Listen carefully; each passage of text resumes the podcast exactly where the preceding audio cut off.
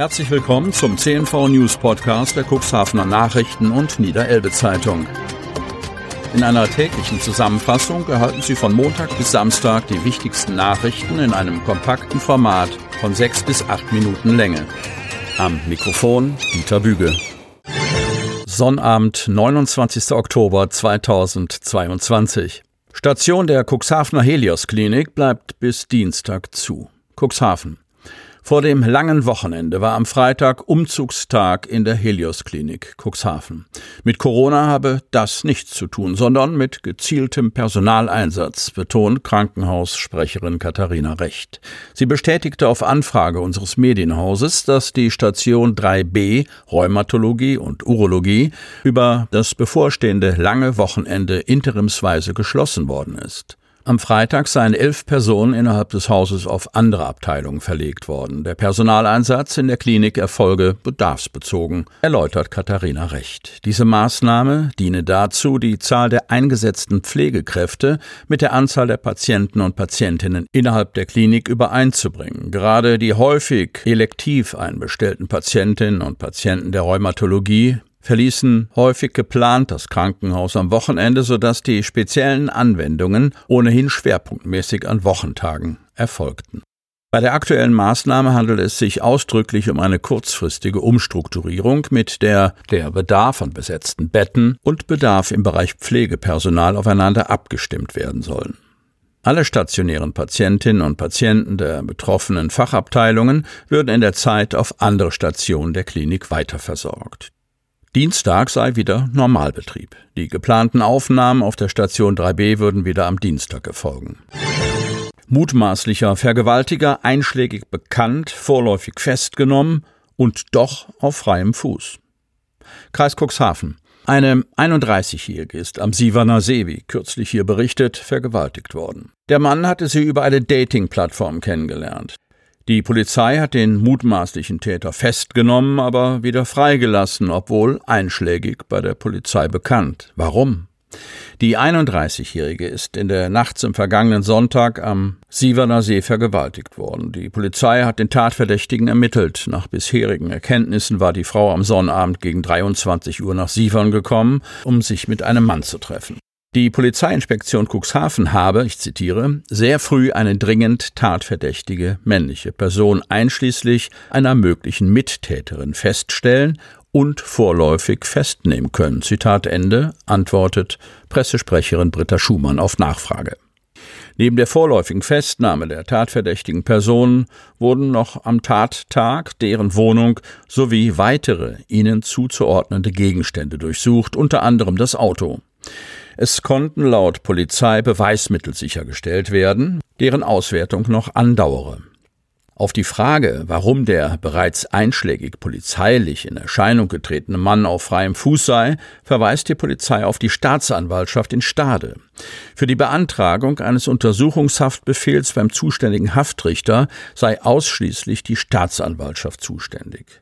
Dieser habe entschieden, dass die Haftgründe nicht vorliegen. In der Folge mussten beide Tatverdächtige entlassen werden. Die Polizei verweist auf Stade und würde die Entscheidung der Staatsanwaltschaft auch nicht kommentieren. Pressesprecher Oberstaatsanwalt Kai Thomas Breas bestätigt, dass Haftgründe nicht vorgelegen hätten. Dazu zählen Flucht, Verdunklungsgefahr und Wiederholungsgefahr. An die Wiederholungsgefahr seien sehr enge Voraussetzungen geknüpft. So hätte es eine rechtskräftige Verurteilung in der gleichen Sache gegeben haben müssen. 23-jähriger Dachdecker aus Cuxhaven räumt ganz groß ab. Cuxhaven.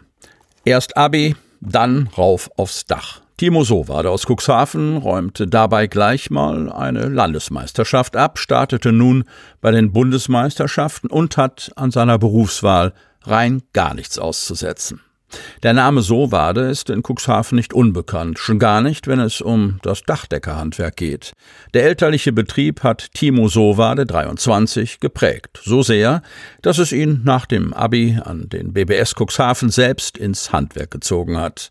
Die Früchte kann der Meisterschüler jetzt ernten. Nachdem er im Januar 2022 seine Gesellenprüfung mit der Traumnote 1,0 abgeschlossen und bei den nachfolgenden Landesmeisterschaften in Nordrhein-Westfalen den Sieg abgeräumt hatte, startete er am vergangenen Wochenende bei den Bundesmeisterschaften in Mayen in der Eifel.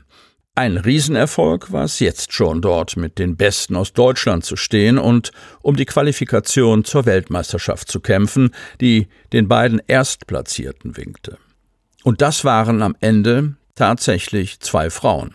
Nuancen entschieden in den zehnköpfigen Teilnehmerfeld über den Sieg. Zur Weltmeisterschaft nach St. Gallen in der Schweiz wäre Timo Sowade zwar auch gern gefahren, aber nun kommt erstmal die Siegerehrung der nordrhein-westfälischen Landessieger und dann konzentriert er sich nach einem langen Wochenende in der Heimat in Cuxhaven wieder auf die Meisterschule in Main, um Ende Mai kommenden Jahres einen erfolgreichen Abschluss hinzulegen.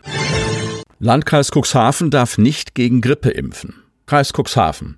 Die sieben Tage Inzidenz im Landkreis ist weiterhin sehr hoch und lag am Freitag bei 615,2.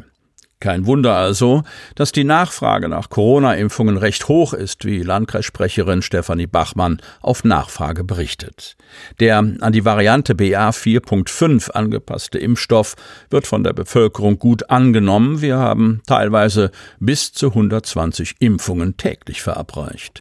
Die Impfteams seien nach wie vor im gesamten Landkreis unterwegs und könnten rein theoretisch zusätzlich auch Impfungen gegen Grippe verabreichen, bestätigt Bachmann.